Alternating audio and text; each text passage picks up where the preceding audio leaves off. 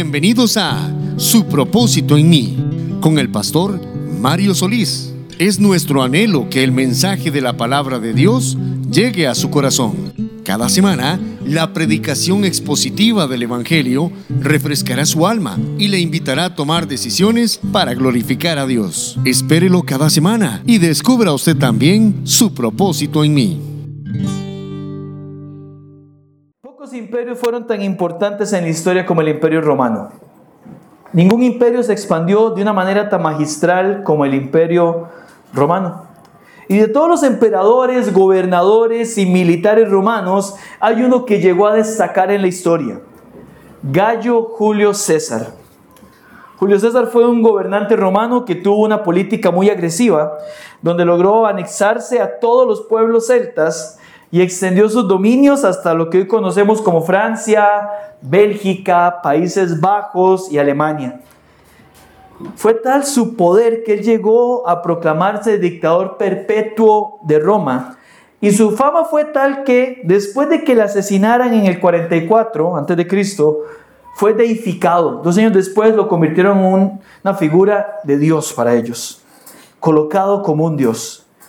Pero ¿cómo logró todo esto Julio César? ¿Cómo logró convertirse en esa clase de militar y cómo hizo que la gente lo llegara incluso a venerar? Bueno, su facilidad para conquistar pueblos sin lugar a dudas influyó. Y una frase que muchos hemos escuchado a lo mejor y la gran mayoría la acreditan a este gran militar romano. Él decía, divide et impera, divide y vencerás, que podría haber sido la clave para construir su fama. En los tiempos de César, Roma dividía a las naciones rivales y lo hacía con un trabajo previo dividiendo internamente a los grupos de poder. Buscaba una parte el gobierno, buscaba una parte el ejército y demás, y les ofrecía concesiones, privilegios, ciudadanía romana, que era complicado obtener. Todo eso. A unos sí y a otros no, en porcentajes. Y con esto lograba tres cosas. Primero, que pensaran diferente. Segundo, que actuaran diferente. Y tercero, que promovieran cosas diferentes. Julio César sabía que la mejor forma de ganar una guerra era dividiendo a sus enemigos. Y sin ser teólogo, claramente sabía que el corazón humano es engañoso y perverso. Y que cuando obtiene algo, como un privilegio, como una concesión, una ciudadanía, se llena de orgullo por lo que obtiene. Y cuando otro lo obtiene y no soy yo, ¿de qué se llena? De celos, de envidia. Y hermanos, logró ser grande a punta de divisiones. Él sabía que hay mucho daño que se puede hacer cuando no hay unidad. Su tarea más grande no era la lucha externa, sino lograr despertar una lucha interna. Claro, cuando llegaba el pueblo ya estaba dividido. Y así logró ser el gran conquistador del imperio romano. Hermanos, amigos que nos acompañan hoy en la transmisión, ¿sabía usted que la IBB San Rafael también es un pueblo? Es el pueblo de Dios. Local aquí en este lugar. Y sabía que también, usando la ilustración, tenemos un enemigo que nos quiere derrotar, aunque sea en esa batalla preliminar. Crear división. A nivel individual sabía que hay alguien sumamente interesado en dividir su matrimonio, su familia, su servicio y a nivel colectivo en dividir nuestra iglesia, nuestro compañerismo. Eso no es nada nuevo. La pregunta es, ¿soy consciente de esto? ¿Qué estás haciendo para contrarrestarlo? El pasaje con el que hoy continuamos la serie expositiva de Filipenses nos viene a dar estas respuestas. Así que le quiero invitar a que pueda buscar el libro de Filipenses el capítulo 2 y que cuando lo encuentre, por favor, se pueda poner en pie para que me acompañen una lectura. Filipenses 2. En esta mañana estudiaremos la primera de tres áreas donde la unidad debe estar presente en tu vida para el beneficio de la iglesia local donde Dios te ha colocado. Inicialmente iban a ser tres, terminó siendo una por un tema de tiempo. Entonces vamos a ver la primera de tres áreas, luego veremos las siguientes. Nuestro mensaje se titula hoy Un mismo sentir, parte 1. Y leeremos juntos Filipenses 2 del 1 al 4 antes de tomar nuestro lugar. Por favor, acompáñenme en la lectura juntos, en voz alta. 1, 2 y 3. Por tanto, si hay alguna consolación en Cristo, Si hay algún consuelo de amor, si alguna comunión del Espíritu, si algún afecto entrañable, si alguna misericordia, completad mi gozo sintiendo lo mismo, teniendo el mismo amor, unánimes, sintiendo una misma cosa.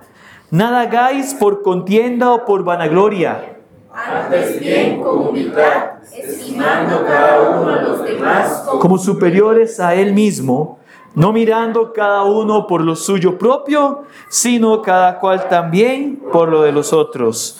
Dios bendiga su palabra, amén. Tome su lugar, mi amado hermano, por favor. Voy a darle un punto, hermanos, que es el punto cero, o el punto menos uno, ¿verdad?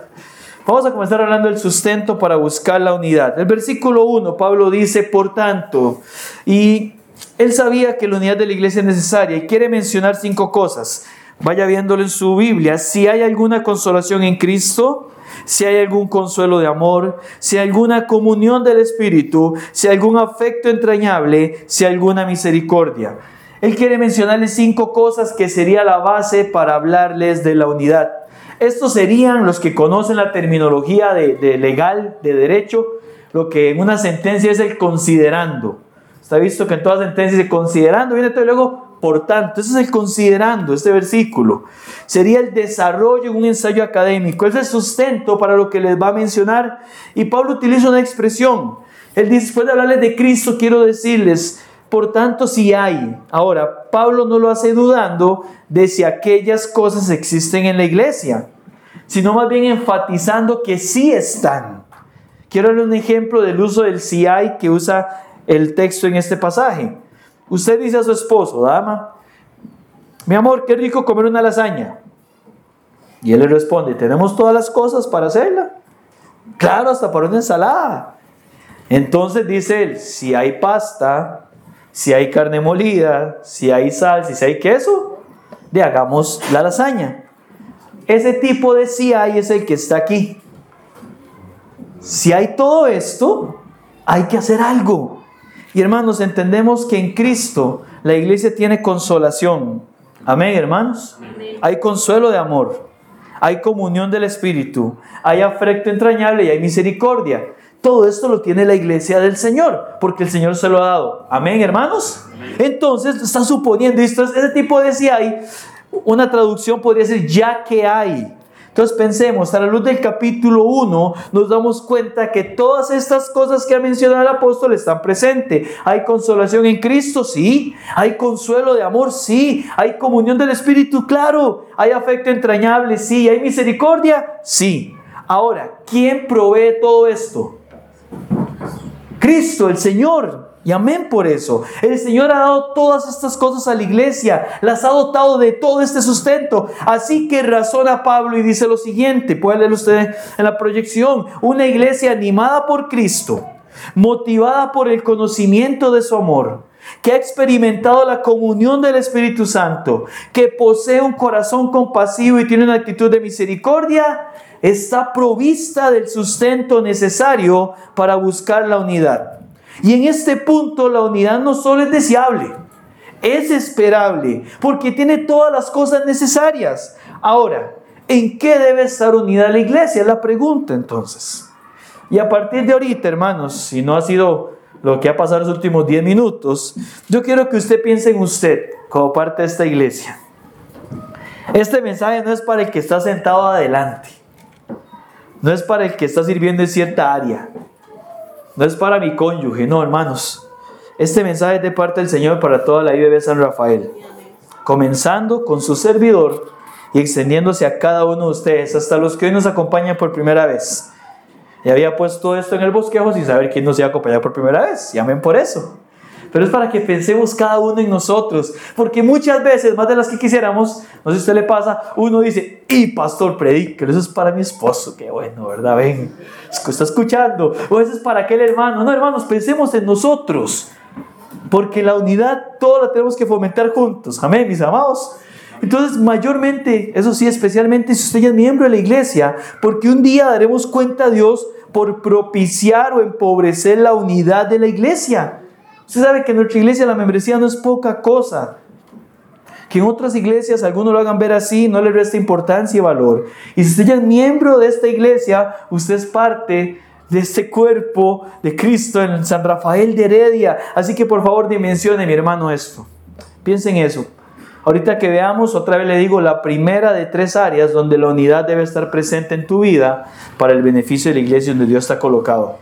Quedamos en eso. Amén, hermanos. Ok, vamos a ver. Versículo, amén, sí. Ok, versículo número 2.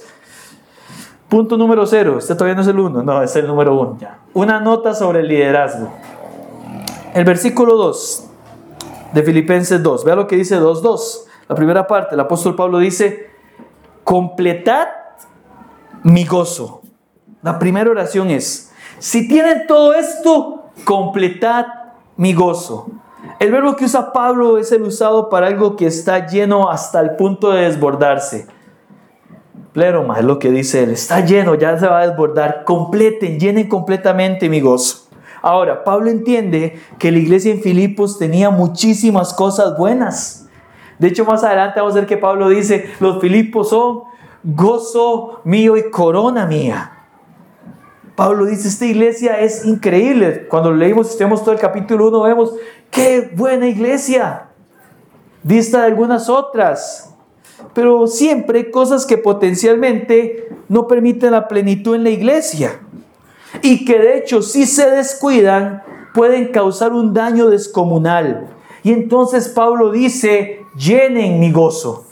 Y esto me enseña algo, mis hermanos. La iglesia debería esforzarse por hacer que su liderazgo disfrute el servicio que brindan a Dios a través de ellos. La iglesia debería esforzarse por hacer que su liderazgo disfrute el servicio que brindan a Dios a través de ellos.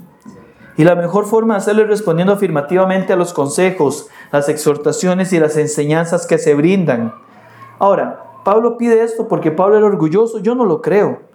Él mismo dice, de todos los apóstoles yo soy como un abortivo en lo que al liderazgo se refiere. Fue el apóstol Pablo el que dijo en 1 Corintios 15:10, pero por la gracia de Dios soy lo que soy. Y su gracia no ha sido en vano conmigo. Antes he trabajado más que todos ellos, pero no yo, sino la gracia de Dios conmigo. 1 Corintios 15:10. Entonces, ¿por qué Pablo dice eso? Completad mi gozo. Bueno, hermanos, era porque Pablo sabía que el primer ataque de la unidad viene cuando no hay unión con las personas que Dios ha puesto al frente. Quiero decirle algo, a mí me anima mucho saber que el Espíritu Santo que inspiró a Pablo a escribir esto es el mismo quien Dios, o, a ver, el Espíritu Santo, el que inspiró a Pablo a escribir esto, es el mismo Dios, el que ha preservado también a nuestros días. La exhortación con respecto al liderazgo, hermanos, de la iglesia siempre es doble. Y, quiero que haya conmigo Hebreos 13, 17, por favor. Es que el movimiento de la cámara me distrajo, perdón. Hebreos 13 y 17. Aquí hay una exhortación con respecto al liderazgo de la iglesia. Hebreos 3, 17 dice, obedeced a vuestros pastores y sujetaos a ellos, porque ellos velan por vuestras almas como quienes han de dar cuenta, para que lo hagan con alegría y no quejándose, porque esto no es provechoso Aquí me enseña algo, que los pastores debemos velar por las almas de quienes Dios ha puesto en el rebaño. ¿Y por qué tienen que hacerlo? Porque han de dar cuenta. O sea, el liderazgo tiene que preocuparse. Hermano, no crea, estar al frente no es exactamente una... ¿Cuál palabra usamos? Una ganga. Es un privilegio. Y yo quiero decirle gracias por la iglesia que somos. Amén, hermanos. Gracias por el apoyo que han brindado en todo este tiempo. Es increíble.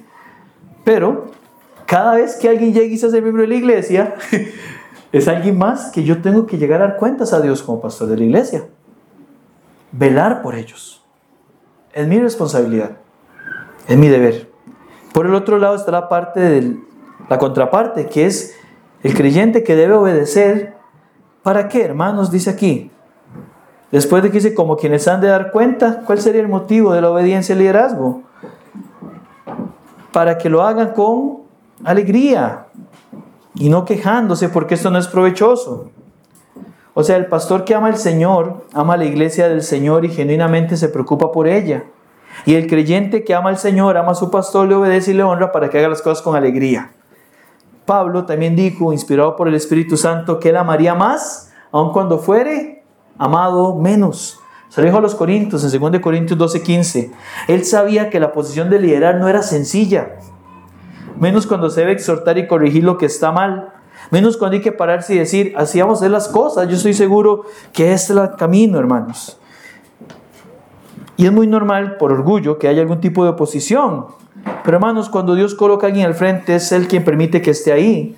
Y es Él quien lo quitará cuando deba ser quitado. Y eso incluye todas las áreas de la vida. Y por supuesto al pueblo de Dios. Le pregunto, ¿quién fue el primer líder humano que tuvo el pueblo de Dios cuando fue constituido como nación? ¿Recuerda se llama ese rey? Era Saúl. Y Saúl no hizo las cosas bien al final, bueno, gran parte de su reinado. ¿Y qué ejemplo nos dio David con respecto al líder que Dios le puso? Él le obedecía. Él le honró y luego Dios honró a David. Y luego una cosa, voy a abrir mi corazón y le cuento algo. Viera que a mí la enseñanza de Saúl y David no me gustaba hace unos años. Y no me gustaba porque me costaba seguir a mi líder. Y cuando estaba preparando esta enseñanza recordé eso. Mi orgullo era tal, hermanos, que yo pensaba que tenía mejores ideas y que era mejor y hasta más bíblico hacer cosas diferentes. Cambiar las formas de hacer, en serio. Cambiar metodologías. Si usted me tuviera que preguntar, y yo lo admito esto, no con orgullo, ni mucho menos, tal vez parecía más un miembro de Corinto que de Filipos. Y entonces cuando entré al seminario, y por eso yo insisto en la importancia de entrar al seminario, porque ahí se forma el carácter, aprendí que el problema más grande que tenía el liderazgo de la iglesia, ¿sabe dónde estaba? Me lo encontré frente al espejo. Y Dios usó eso para comenzar a dedicarme a completar el goce que Dios ponía al frente, ya fuera en la iglesia, en algún ministerio, inclusive en un campamento. Mi deber era obedecer a la persona y honrarla para que pudiera hacer su labor con alegría, para completar su gozo. Ahora, ¿siempre ha tenido razón el que está al frente? No. El único que siempre ha tenido razón que está al frente es nuestro Señor Jesucristo. Porque Él es perfecto. Amén, hermanos. ¿Quién más? Pero yo aprendí esto. A menos que se me pidiera algo que claramente violaba una doctrina bíblica, no había razón para no obedecer, para seguir. Porque podría provocar que no hubiera gozo. Y me acuerdo una vez hablar con, que fue ese tiempo mi líder y todo, y decirle, pedirle disculpas y perdón por eso. Y hermanos, ¿saben qué pasó?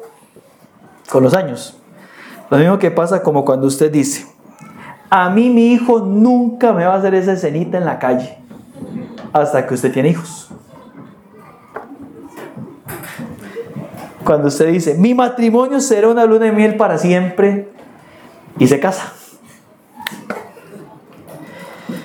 Bueno, hermanos, cuando yo dije, si yo fuera un pastor, fijo, haría que la iglesia marchara mejor, habría menos reglas, más amor, y me dice pastor. Ahora, yo no sé quién será el pastor de esta iglesia a partir de la próxima semana después de Chiripó. ¿Verdad? Espero en Dios seguir siendo yo. Y por todos los años que Dios quiera. Pero hermanos, Dios podría mandarme a otro lugar a mí. O llevarme. Dios podría, y anhelo que levante más pastores en esta iglesia. Y yo quiero que la IBB San Rafael tenga claro esto. Porque si esto está claro, el gozo será completo en el liderazgo de esta iglesia, en la iglesia total. Y si el que está o los que están al frente tienen alegría, trabaja mejor. Y si todos estamos haciendo lo que Dios dice en armonía, dice el salmista, Salmo 133, ¿qué hace Dios donde hay armonía? Versículo último, ahí derrama Dios bendición. Quiero que vaya conmigo al Salmo 133, mis hermanos. El final del Salmo 133 dice, versículo 1, mirad cuán bueno.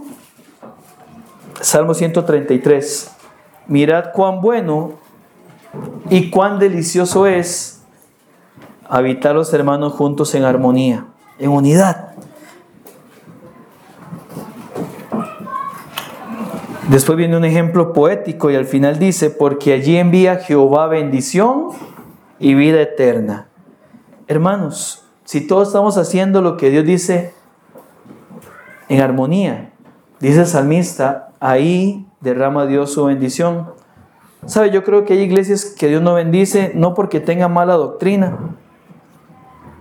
Claramente las que no tienen buena doctrina no hay bendición de Dios, pero tal vez no porque estén embarradas de pecado, porque sean unos vagos que no quieren trabajar.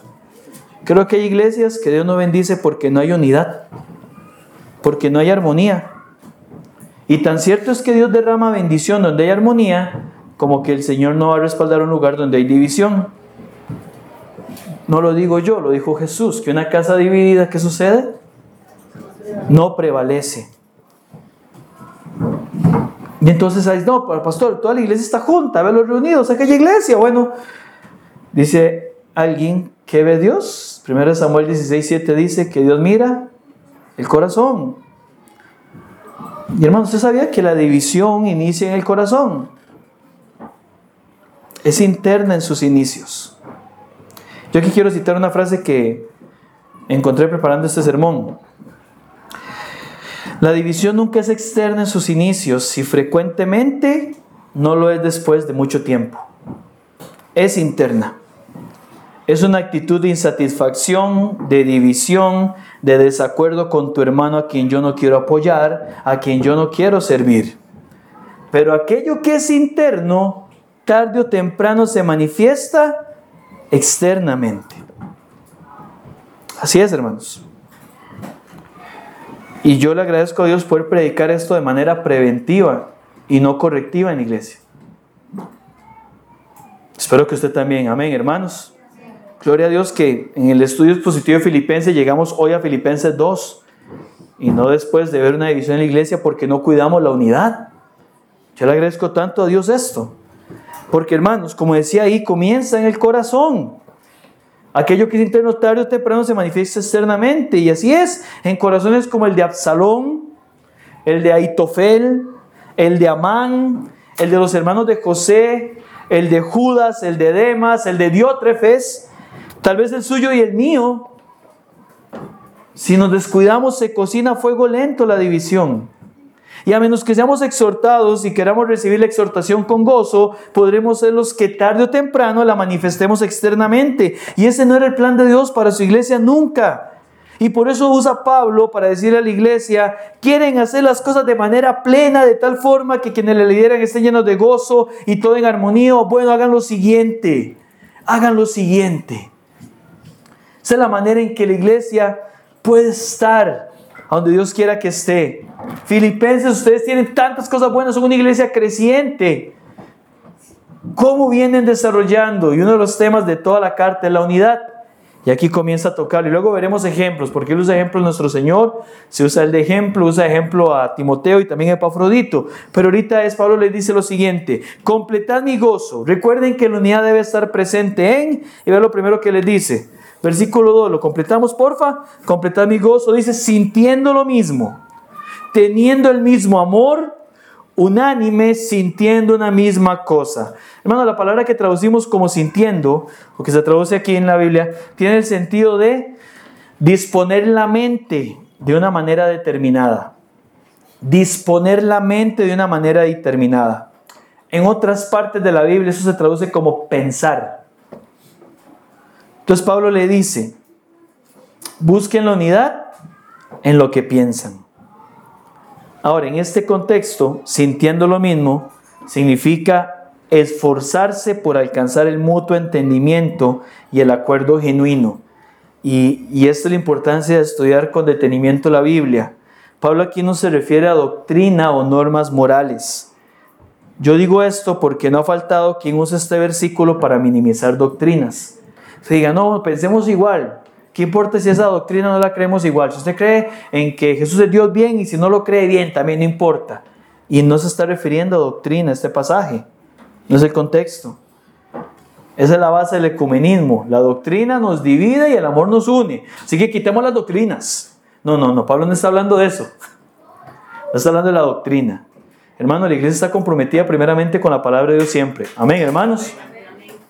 Y cuando no está la palabra de Dios adelante, vea, usted tiene que estar con su conciencia cautiva a la palabra de Dios. Nunca nadie.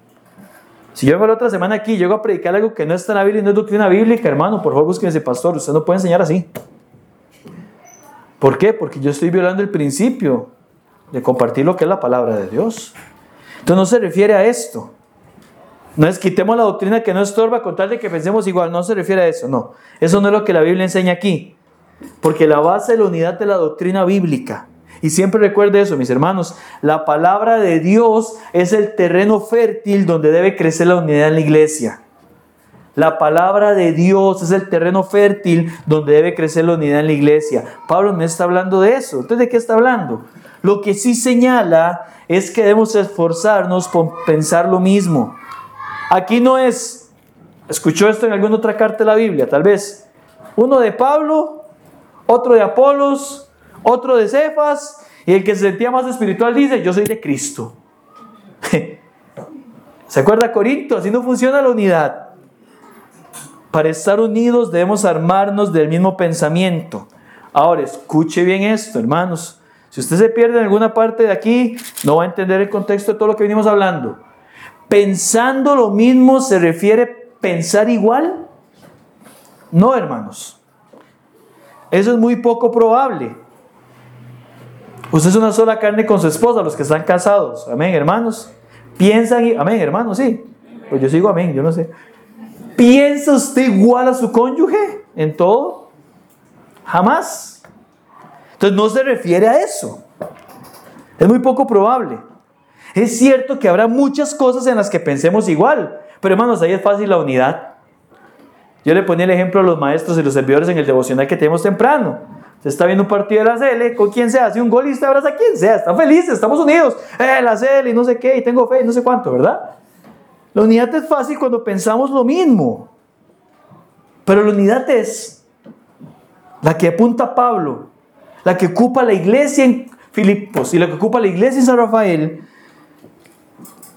a pesar de pensar diferente en algunas cosas, no querer imponer mi criterio y apoyar a quien Dios ha puesto al frente. Es eso. Es saber que a veces no se hará lo que yo quiero que se haga y que debo ir en oración a Dios y decirle, Señor, yo no logro entender muy bien esto. Dame humildad para entenderlo y amor para apoyar a mis hermanos. Es decir, eso. Hermanos, en esta iglesia todos en algún momento estamos en esa posición. No de pensar usted, a lo mejor que nuevo que diga, de pastor, usted hizo muy fácil, usted está liderando. No, hermanos, hay ministerios donde yo estoy participando y yo me someto a lo que diga la autoridad en ese ministerio. Recuerdo la reunión de matrimonios. Ahorita hay un matrimonio que está coordinando la reunión de matrimonios. Y cuando planeamos hacer algo, yo podría pensar, yo lo haría así, pero no imponer mi criterio. Yo estoy para apoyar al hermano también. Estamos para apoyarnos. Amén, hermanos. La unidad es que yo puedo pensar diferente. Pero cuando pienso diferente, voy en oración a Dios a decir, Dios, dame humildad. Si usted tiene a don Randy al frente, yo voy a apoyar a don Randy. Si usted tiene adelante a don Roberto, yo voy a apoyar a don Roberto. Si usted me tiene adelante a doña Esther, yo apoyo a doña Esther. Si tiene doña Tif, yo apoyo a doña Tif. Dame humildad para poder apoyar a ese hermano que está adelante. Yo no logro entender muy bien, pero si usted ha puesto a esa persona ahí adelante, dice la Biblia que Dios quita y pone a las personas. Amén, hermanos. Vamos a apoyarle. Usted quiere que se vaya. No ore que se vaya por aquello. Deje que Dios se encargue de eso. Y le digo una cosa, hermanos, nunca olvide esto. La cabeza de la iglesia es el Señor. Y el Señor es el que quita las cosas que no le sirven a su cuerpo. No sé ni yo.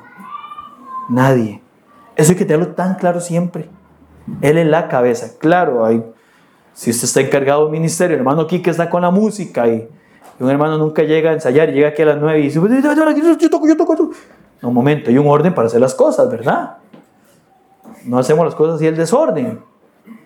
Pero hermanos, lo ni es a pesar de pensar diferente en algunas cosas, no querer imponer mi criterio, apoyar a quien Dios ha puesto al frente. Y pensemos en esto, hermanos. Le pregunto, ¿existe algún lugar donde se haga 100% lo que yo quiero?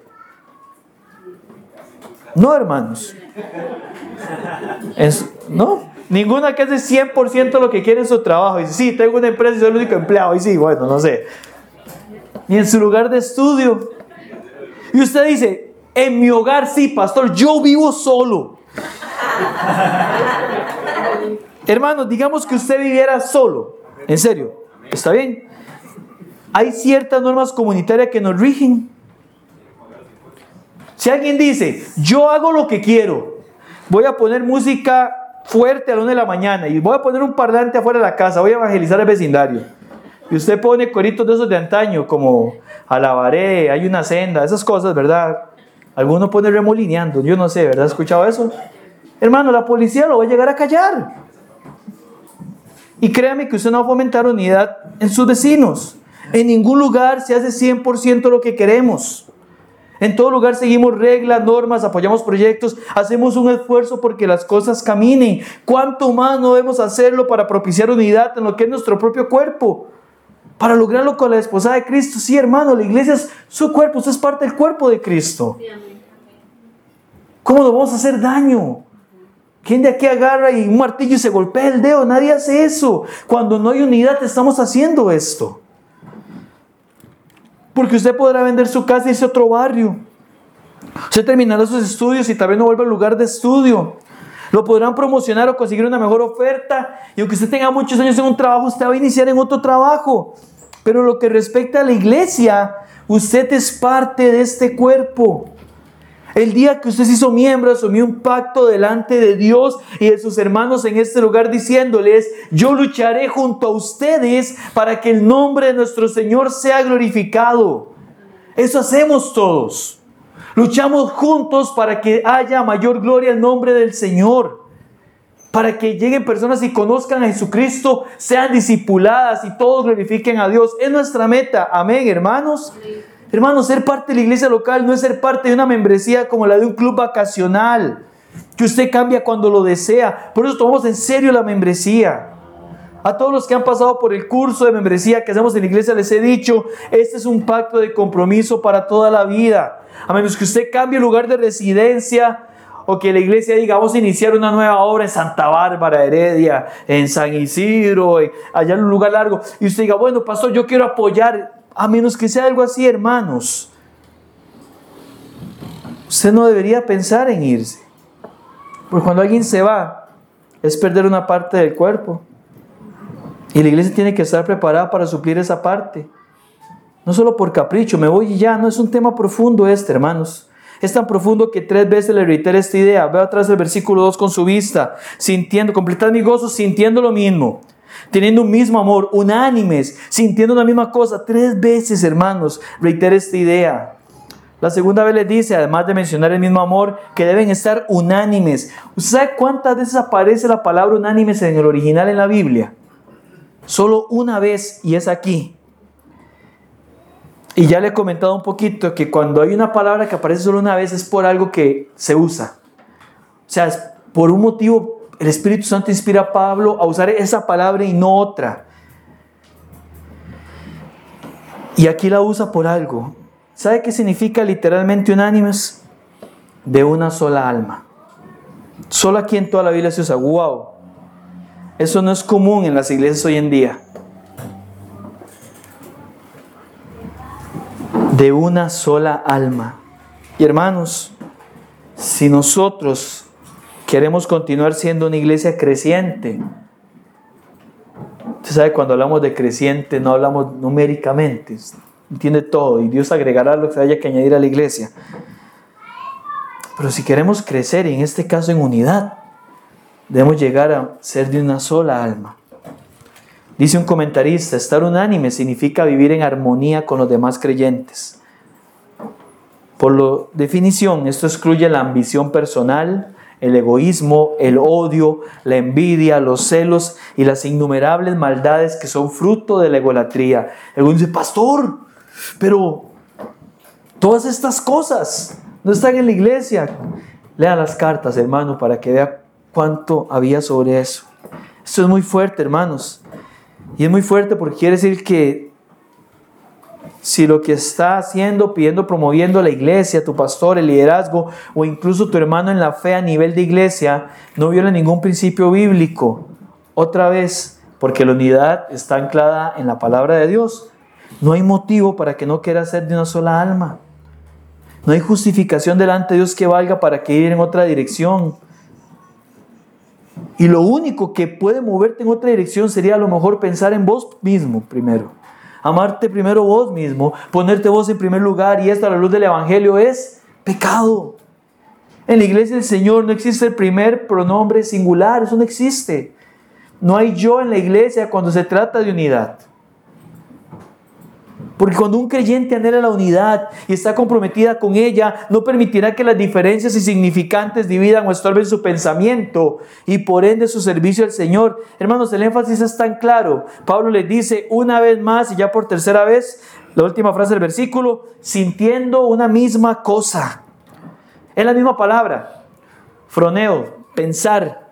Es Pablo diciendo, si están pensando igual, si están amando igual, y la palabra que usa aquí de amor es ágape, que comúnmente habla de un amor no por lo que siento, sino voluntariamente. El amor que debo tener. Si están ustedes amando igual, si están en una misma alma, estarán en unidad de pensamiento. Cada uno tendrá la unidad presente en lo que pienso. Así que hermano, la primera área donde la unidad debe estar presente en tu vida para el beneficio de la iglesia, donde Dios te ha colocado es en lo que pensás. Y por un tema de tiempo no podemos ver las otras dos áreas, que hará para la próxima. Así que quiero concluir con esto. Hermanos, somos llamados a estar unánimes en lo que pensamos. Amén, hermanos. En apoyarnos considerando que aquella persona Dios ha puesto al frente para que yo pueda respaldarle. Hermanos, su vida es importante en esta iglesia. Por eso Dios te trajo. Dios nos ha traído. En estos dos años ha sido increíble la mano de Dios para hacer que la iglesia crezca. Algunos a través de redes sociales, que son una gran bendición en ese sentido. Algunos a través de una invitación de alguien más. Algunos pasando al frente y viendo hacia adentro y preguntando. Dios ha hecho lo que Él ha querido hacer para que usted esté aquí en esta mañana. Mis hermanos, su vida es importante en esta iglesia. Juntos logramos la misión que toda iglesia tiene, alcanzar a los perdidos, edificar a los creyentes y con ello glorificar a Dios. Mi amado hermano, hoy le animo otra vez. Digo esto de manera preventiva y no correctiva y le agradezco tanto a Dios de hacerlo de esa manera y le pido a Dios que nunca sea correctivo. Los hermanos, la iglesia está en dos, los de este lado están juntos y los de aquella no pasa eso, ¿verdad que no, amén, hermano? No, por aquello, ¿ah? Que lo único que nos debía sea el baño que está en el medio. Hermanos, tenemos que estar unidos. ¿Me logro explicar? Amén, hermanos. La unidad es importante. No sea los que piensan diferente. ¿Sabe por qué? Porque lo que leímos ahora, esa división tarde o temprano sale a la luz. Más bien, vea la manera en que se involucra más. Hermano, los miércoles le estamos esperando. Si usted está en su trabajo, está en enfermedad, entendemos que no venga. Pero no piense en quedarse en casa cuando puede pensar al igual de los demás hermanos en estar en la iglesia. Voy a contar algo que me dijo esta semana y es todos los que pudieron estar, pero vino el hermano Don Billy. Y yo, eso quiere decir que no ha nacido Benjamín. Pero trae el celular por aquello. Ahí se vino 90 minutos, estuvo con nosotros, fue un tiempo muy bonito. Y esta semana sí creemos que... Vamos a ver. Pero me alegra mucho verles aquí. Doña Ani, estamos orando por usted. Para que todo salga bien. Todo va a estar bien, Dios primero. Alegra ver hermanos que se, vienen del trabajo así. Hermanos, ¿qué hace usted un miércoles en su casa? Eso no ayuda en nada a la unidad de la iglesia. Otra vez, si usted está trabajando o usted está enfermo, claramente. No piense en quedarse. Hoy a las 5, no se queda en su casa. Ármese el pensamiento, voy a estar con mis hermanos hoy a las 5. Dios no le quiere hoy a las 5 en su casa, le quiere con su iglesia juntos, aprendiendo de Dios. Hoy hablamos de guerra espiritual. Otra vez, la guerra espiritual bíblica, ¿verdad? Siempre hago la aclaración porque sé que el tema suena muy... Alguien nos podría estar viendo o visitando y dice, ¿qué va a hacer este pastor? La guerra espiritual es contra nosotros mismos, mortificando el pecado. Amén, hermanos. Hoy mortifique el pecado de quedarse. Venga a la casa de Dios. Únase al Señor con su iglesia. Únase a servir. Y si está sirviendo en el nombre del Señor, siga adelante. Siga adelante. Que nuestro trabajo para el Señor no es en vano. Todos debemos estar pensando en servir al Señor. Me encanta, hermano, la iglesia. Ahorita tenemos un proyecto que ya este mes que viene vamos a, a lanzarlo. Todos estamos pensando en servir al Señor. Eso está lindo en la iglesia. Pastor, no estoy sirviendo. Póngase a servir. Somos llamados a pensar igual. ¿Sabe lo que dice la Biblia? Servirnos por amor unos a otros. Hermanos, pensemos juntos en sostener esta obra. Cuando usted sea bendecido con la provisión económica que Dios le da, semanal, quizá mensualmente, piense, voy a hacer lo que mis hermanos han hecho, están haciendo, dando sus diezmos y ofrendas para sostener esta obra local. Gracias, hermanos, por los que compran ahí las diferentes cositas que se van vendiendo. El tema no es el dinero, el tema es decir, voy a apoyar.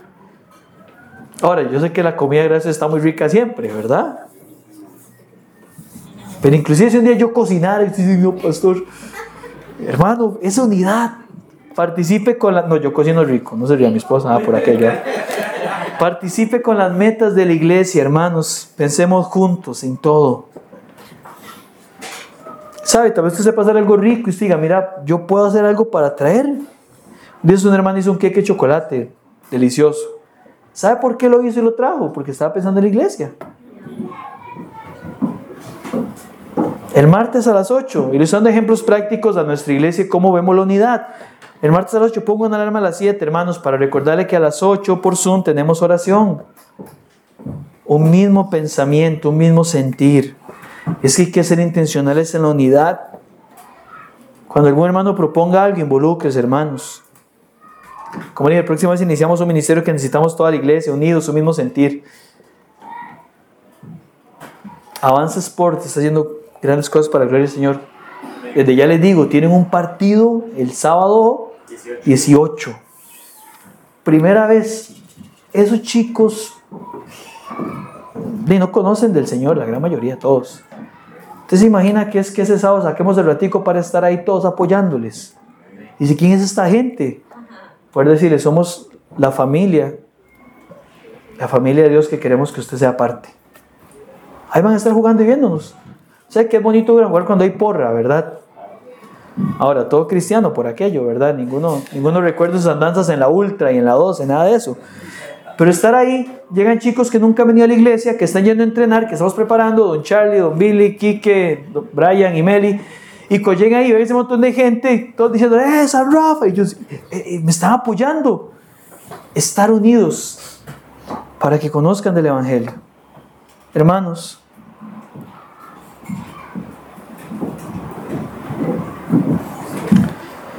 tenemos que estar unidos. Se ve en ese ministerio que le decía, toda la iglesia. Yo tengo un mismo pensamiento con el hermano que estará al frente. Yo ya le dije, yo le voy a dar la oportunidad de servir en esa área y usted contará con mi apoyo. Dígame cómo le puedo servir. Pues usted es el pastor, exacto. ¿Y sabe para qué estoy? No para enseñorearme la gracia, sino para apacentarla. ahí voy a estar con mi hermano donde me ocupe. Hermano, si Dios me ha guiado a poner un hermano al frente de un área, yo le voy a respaldar y me pongo a sus órdenes. Es lo mismo pensar, lo mismo sentir. Ahí Dios derrama su bendición. Dios lo está haciendo en esta iglesia. Por su gracia, la iglesia no ha dejado de crecer en muchas áreas. Por misericordia de Dios, todo tiene que ver con su gracia y misericordia. Amén, hermanos. Y también por hermanos dispuestos a decir, pastor, vamos con usted. Si usted sigue a Dios, yo lo sigo a usted. Así crecemos todos.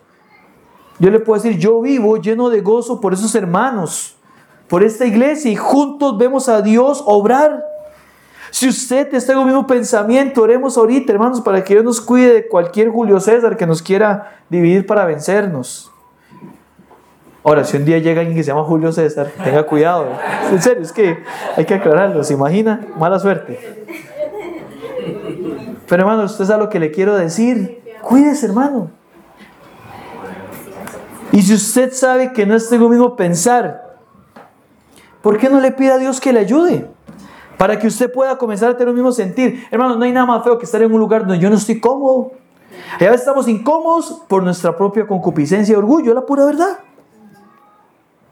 Pero qué rico, donde yo digo, esta es la familia que Dios me dio, la familia que yo escogí, porque usted vino aquí y usted decidió quedarse con nosotros, pensamos igual, tenemos la doctrina para gloria del Señor y vamos caminando juntos. Y cuando hay armonía en la iglesia, vemos, hermano, la bendición de Dios. Usted y yo somos testigos de eso en esta iglesia. Ore por eso. Además, tal vez usted dice, pastor, yo he generado división en mi corazón. Yo no lo puedo ver. Usted sí. Yo tengo división en mi corazón. Hay cosas en las que yo he dicho, yo no voy a seguir a usted, pastor, o a tal hermano. Tal vez uno dice, pastor, yo he generado división en el corazón de otros comentando cosas que no llevan a la unidad. Ore por mí, yo oraré por usted.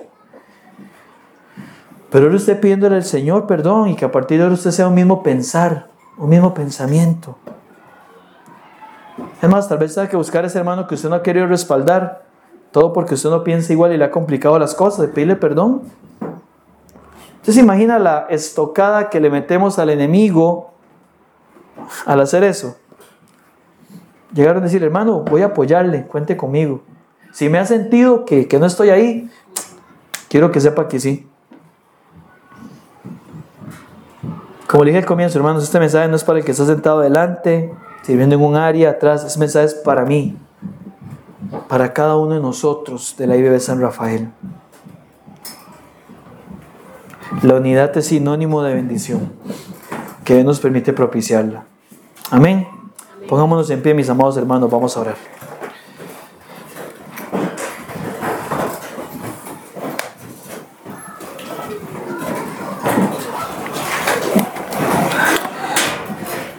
Con su cabeza inclinada, los ojos cerrados, quiero que aproveche este ratico para orar y hablar con el Señor. Este tiempo es suyo con Dios. Eh, ha sido expuesta la palabra del Señor y cada uno sabe qué es lo que tiene que pedirle a Dios.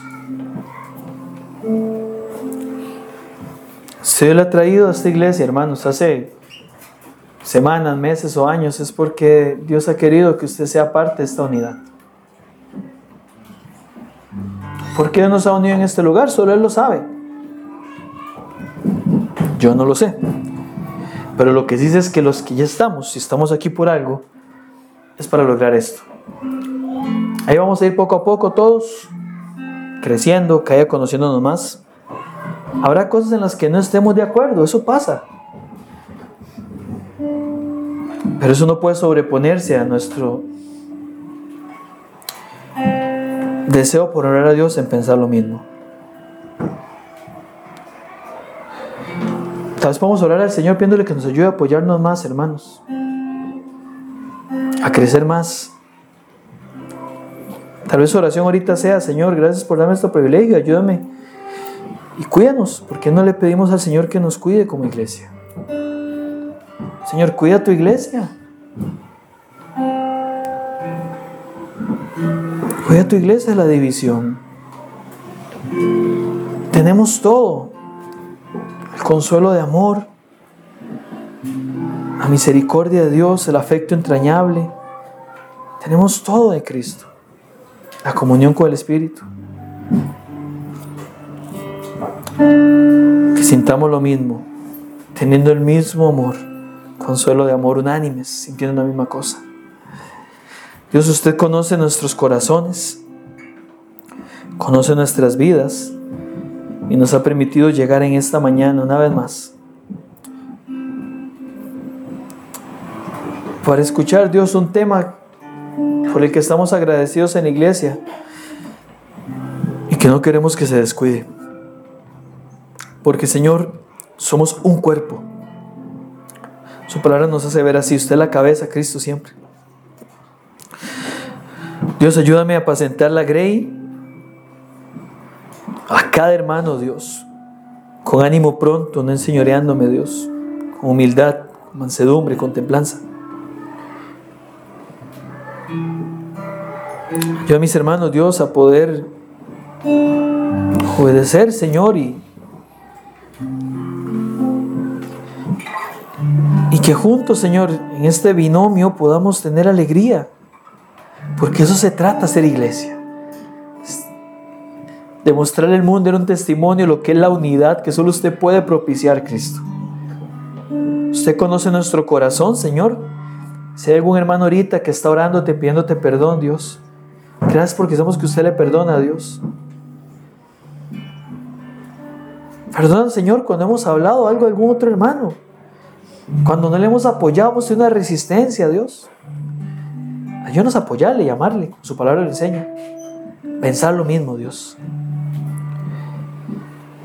Y gracias a Dios por cuidar tu iglesia todos estos dos años. Y porque sabemos que lo seguirás haciendo, Dios. De la misma forma que cuidas cada iglesia local donde esté la cabeza, Cristo.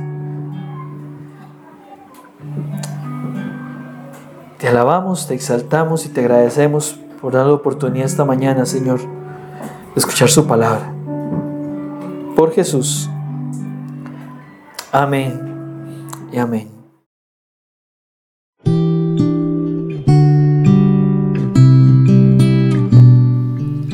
Muchas gracias por haber escuchado este sermón.